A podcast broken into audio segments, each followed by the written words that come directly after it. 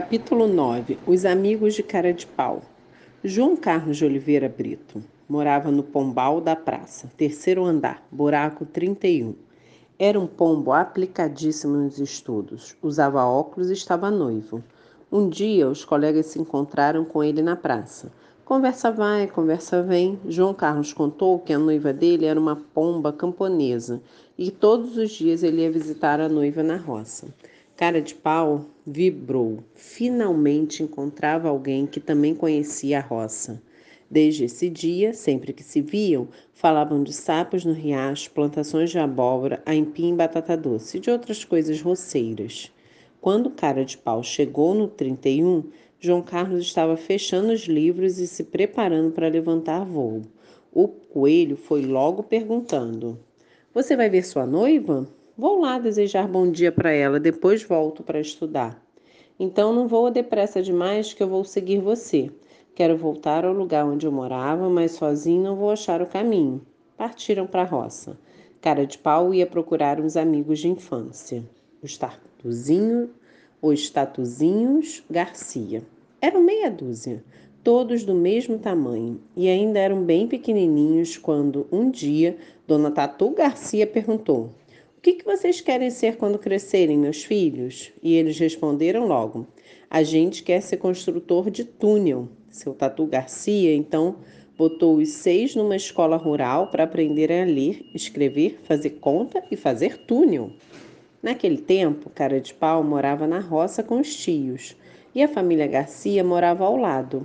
O coelho logo enturmou com os tatuzinhos e no fim do ano escolar foi ver os amigos prestarem, prestarem exame.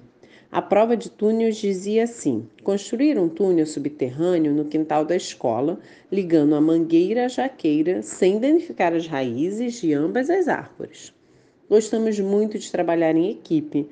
Podemos fazer a prova juntos? Pediram os tatuzinhos. O professor topou. Os seis se enfileiraram e começaram a cavar a terra. Num instante, o túnel estava pronto e sem um errinho. Nunca se tinha visto coisa assim. E naquele dia mesmo todo mundo viu logo que os tatuzinhos Garcia iam ser os melhores construtores de túneis da região. Correndo e olhando para cima, não podia perder João Carlos de Oliveira Brito de vista. Cara de pau ia se lembrando daqueles tempos, ao mesmo tempo que pensava aflito. Será que os tatuzinhos Garcia ainda moram lá? Afinal de contas, já fazia um bocado de tempo que Cara de Pau tinha se perdido na cidade. Será que eles ainda fazem túneis? Será que eles ainda se lembram de mim? Será que eles vão fazer o favor que eu quero? Torci a beça. Tomara, tomara que eles ainda morem lá. E correram tanto que pouco depois ele já torcia assim: tomara, tomara que eles ainda morem lá. Olha o milharal, olha os sapos no riacho, olha as plantações de batata doce, olha a roça outra vez. Cara de pau parou e olhou em volta. É aqui, gritou para, para João Carlos de Oliveira Brito. O pombo seguiu o caminho sacudindo a asa como quem sacode a mão, dizendo tchau. E assim cara de pau se virou. Oh, coisa gostosa! Viu os seis tatuzinhos Garcia saindo de casa. E não é que logo reconheceram coelho? Amigo velho, onde é que você andou metido esse tempo todo? Venha, venha de lá com um abraço. Há quanto tempo? Você está ótimo, que saudade. E foram logo contando para o amigo os túneis que tinham feito, os túneis que estavam fazendo, os túneis que iam fazer os estudos que ainda faziam de túneis, as encomendas que tinham de túneis e contaram como já estavam por aqui de túneis. E aí, cara de pau perguntou: Vocês querem fazer um túnel para mim? Os tatuzinhos Garcia des desapontaram. Na hora ficaram até sem resposta. Depois é que um deles disse: Puxa, a gente estava justamente dizendo que estava por aqui de túnel. Não aguentamos mais foi quando o cara de pau falou da turma. Contou como tinha encontrado os quatro. Depois contou como tinha perdido os quatro. E quando revelou o plano que tinha, os tatuzinhos Garcia arregalaram cada olho deste tamanho. Você quer que a gente vá para a cidade para cavar um túnel até a prisão? Um túnel que comece na praia? E que vá sair no lugar onde Latim e Virim estão presos? E você quer que a gente cave o túnel de noite para ninguém ver nem saber? Cara de pau ia fazendo que sim com a cabeça. É, é, é. E tem que ser hoje de noite, não podemos perder mais tempo. Os Garcia se entre, entreolharam assustados. E se o túnel não sair no lugar certo? E se, e se tem guarda por perto? E se nos prendem também? E se a gente não acha lá os dois? E se a areia da praia não dá bom túnel? E se não dá pé? Cara de pau olhava de um para o outro na maior aflição. Sabia que estava pedindo um favor difícil e que ficava chato insistir. Mas se eles disseram, disserem que não, eu insisto, resolveu lá dentro da cabeça dele. Os tatuzinhos Garcia estavam quietos, se olhando, até que um falou por todos. O que dá pé é deixar de ajudar um amigo. E o outro logo perguntou: A gente precisa levar mala? Outro resolveu: Chega pasta e escova de dente. E o outro arriscou: Quem sabe a gente leva um calção para tomar um banho de mar quando acabar o túnel? Todos concordaram. Legal. E em seguida partiram. Não vai ser mole, disseram os Garcinha assim que chegaram na praia e estudaram o terreno. Olharam da prisão para a praia, da praia para a prisão. Era um longo caminho. Imaginem se a gente cava tudo isso e Virinho e Latinha não estão mais lá, disse um deles. Cara de pau foi logo ficando nervoso. Estão sim. O João Carlos de Oliveira Brito ontem mesmo passou por lá e viu os dois atrás de grades daquela última janela. Então a gente tem que cavar naquela direção, disse um. Mas se vamos cavar, é melhor começar de uma vez, resolveu o segundo.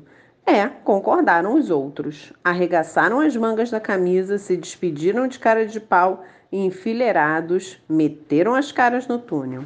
Cavaram o resto daquela tarde e a noite todinha. Já estavam amanhecendo quando começaram a ouvir uns roncos de cachorro cada vez mais perto.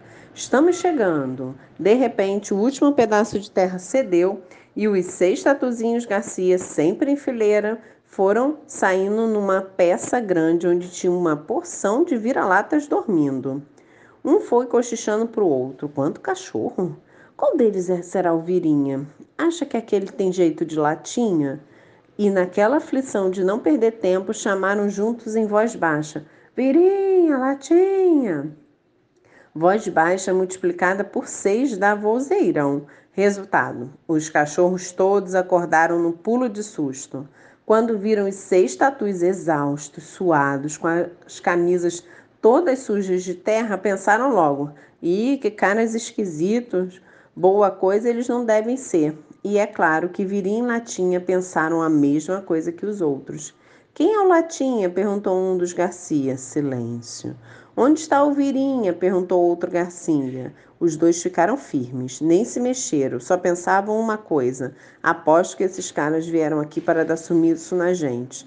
Os tatuzinhos começaram a ficar um bocado nervosos. Será possível que ninguém vai dizer quem é o Viri e quem é o Latinha? perguntaram.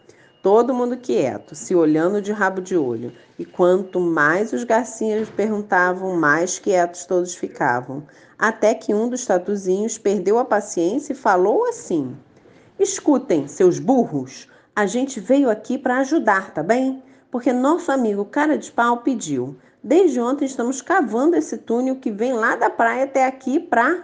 Não pôde continuar. Um dos vira-latas berrou. Um túnel que vai sair na praia, pessoal! E aí foi aquela balbúrdia que se viu. Os cachorros todos correram para o túnel na esperança de fugir. Latiam, gritavam, se empurravam. A entrada do túnel ficou logo entupida e ninguém conseguia passar. No meio da confusão, Latim e Virinha berravam. Sim, porque quando eles ouviram o nome de cara de pau, viram logo que os tatus eram amigos. Eu sou o Latim, eu sou Virinha. Mas quem é que se entendia no meio daquela bagunça? Cadê, cadê? perguntavam os Garcia, apavorados com a desordem. Já tinha cachorro chorando, brigando, se machucando e ninguém conseguia entrar no túnel. O tatuzinho mais moço, já em pânico, gritou para os irmãos: Os guardas devem ter acordado com essa barulhada. Nós todos vamos entrar pelo cano. Ordem, cada um de uma vez. Fila, pediam os tatus. Pois sim, os Garcia estavam desesperados. Ouviram um apito de guarda. Pronto. Estamos todos perdidos, disse um deles.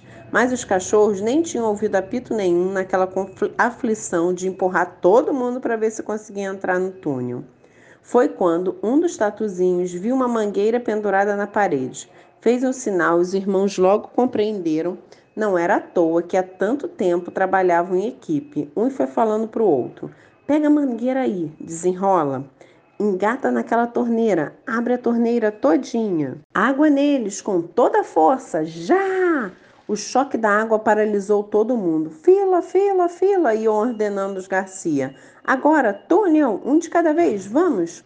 E enquanto quatro tatuzinhos guardavam a entrada do túnel para só deixar passar um cachorro de cada vez, os outros dois controlavam a mangueira, derrubando com um jato d'água cada um que tentava furar a fila. Depressa, depressa, vocês não estão ouvindo os apitos dos guardas?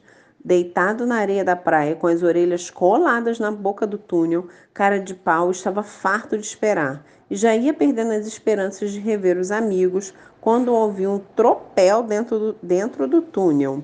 Isso é barulho de cachorro correndo. Virinho Latinha, vem aí, pensou alvoroçado. Se levantou num pulo, preparando um grande abraço. Ficou na maior decepção quando viu sair de dentro do túnel um cachorro marrom que ele nunca tinha visto antes. E logo depois um outro que ele também não conhecia. E depois outro, e mais outro, e mais outro. E não acabava mais de sair de cachorro de, cachorro de dentro do túnel.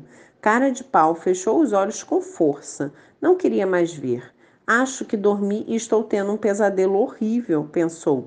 Só quando ouviu aquele grito, cara de pau é que abriu os olhos outra vez. Amigo velho!